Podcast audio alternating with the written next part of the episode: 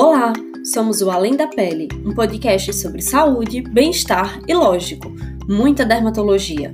Nossa equipe é formada por estudantes de medicina da Liga de Dermatologia da Universidade Federal do Vale do São Francisco, além de muitos convidados e parceiros da área da saúde. Então, vamos começar a discussão de hoje?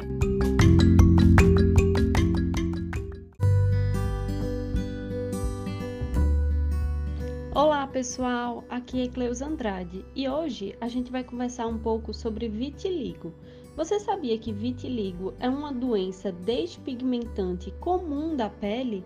Ela tem uma prevalência estimada de 0,5 a 2% da população mundial.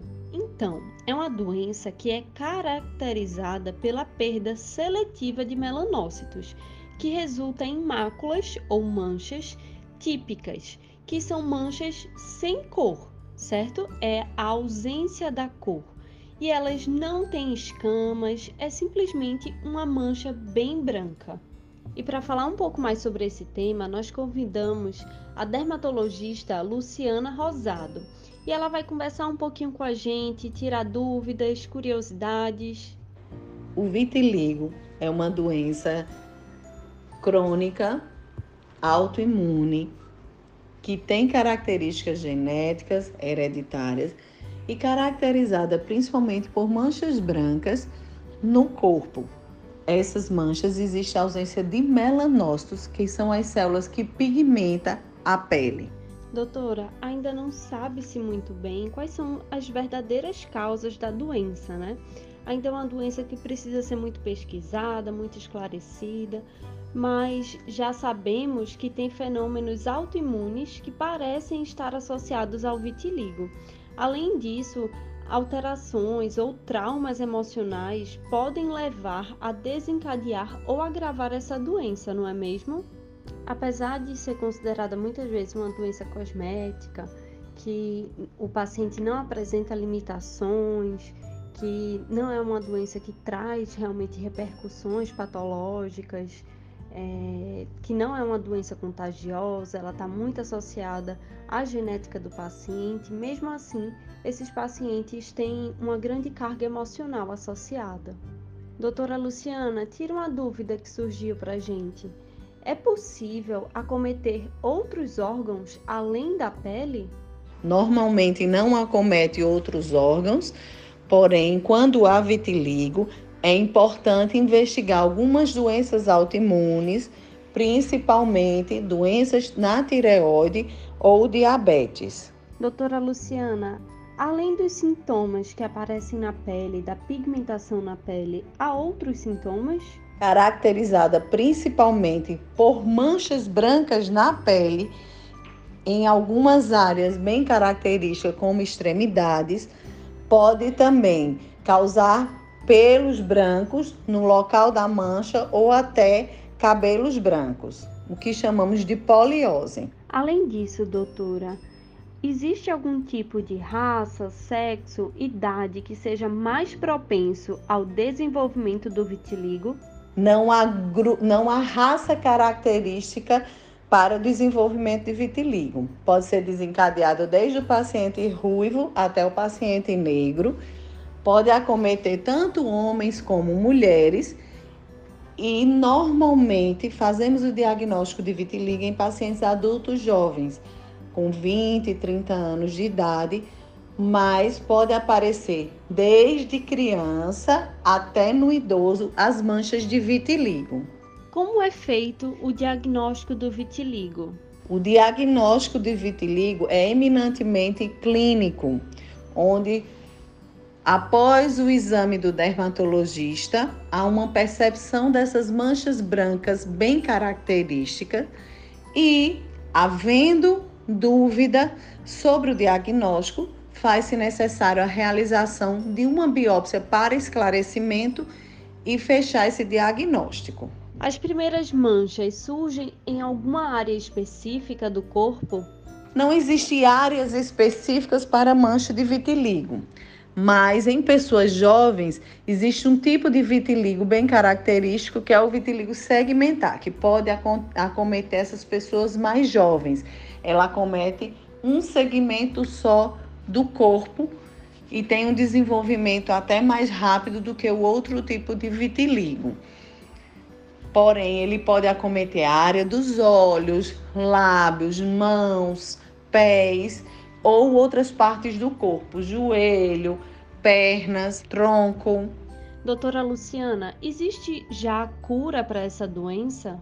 A doença de vitiligo não tem cura, porém existe tratamentos com o objetivo de estacionar essa doença. Tanto tratamentos orais como tratamentos tópicos. Existe também a fototerapia, que é um tratamento que pode ser associado com uma resposta muito boa para esses pacientes com vitiligo, sempre tendo como objetivo a repigmentação da pele. É isso, pessoal. Nós estamos chegando ao fim. Nós agradecemos demais você que ficou até esse momento. A gente agradece muito também a participação de doutora Luciana Rosado. E, doutora, tem alguma coisa que a senhora queira acrescentar? Os pacientes de vitiligo ou manchas suspeitas de vitiligo, que são manchas brancas na pele, devem procurar um médico dermatologista para que o diagnóstico seja feito de forma, da forma mais precoce possível, iniciado o tratamento com o objetivo dessa doença não evoluir. Sempre é, é, o objetivo é repigmentação da pele e estes pacientes têm como serem tratados da forma mais adequada e conduzidos para que essa doença estacione e não desenvolva deve ser orientado também a investigação de doenças autoimunes que podem desencadear manchas de vitiligo secundária, como já foi dito anteriormente, tireoidopatia, diabetes.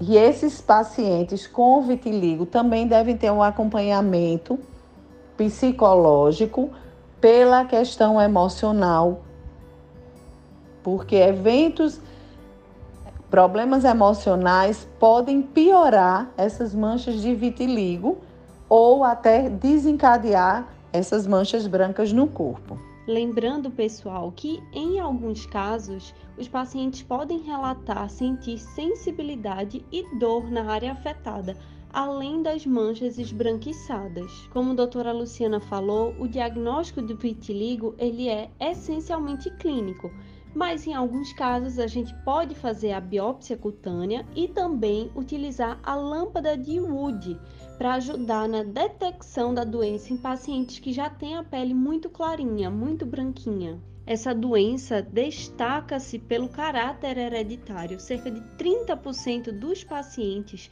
têm algum parente com esta doença. Atualmente existem diversos tipos de tratamento visando cessar o aumento das lesões e a repigmentação da pele. E o tratamento ele deve ser feito individualizado para cada paciente. Mas o principal, como a gente sempre fala aqui, é a prevenção. E como é que eu posso prevenir uma doença que é genética? Então, a gente tem que evitar alguns fatores que podem precipitar o aparecimento de novas lesões ou acentuar as já existentes, como usar roupas apertadas, atrito na pele, pressão sobre a pele, diminuir a exposição solar e, além disso, diminuir o estresse, porque nós sabemos que está muito associado. Por isso, na maioria dos casos, além do acompanhamento com o médico dermatologista, é importante ter um acompanhamento psicológico.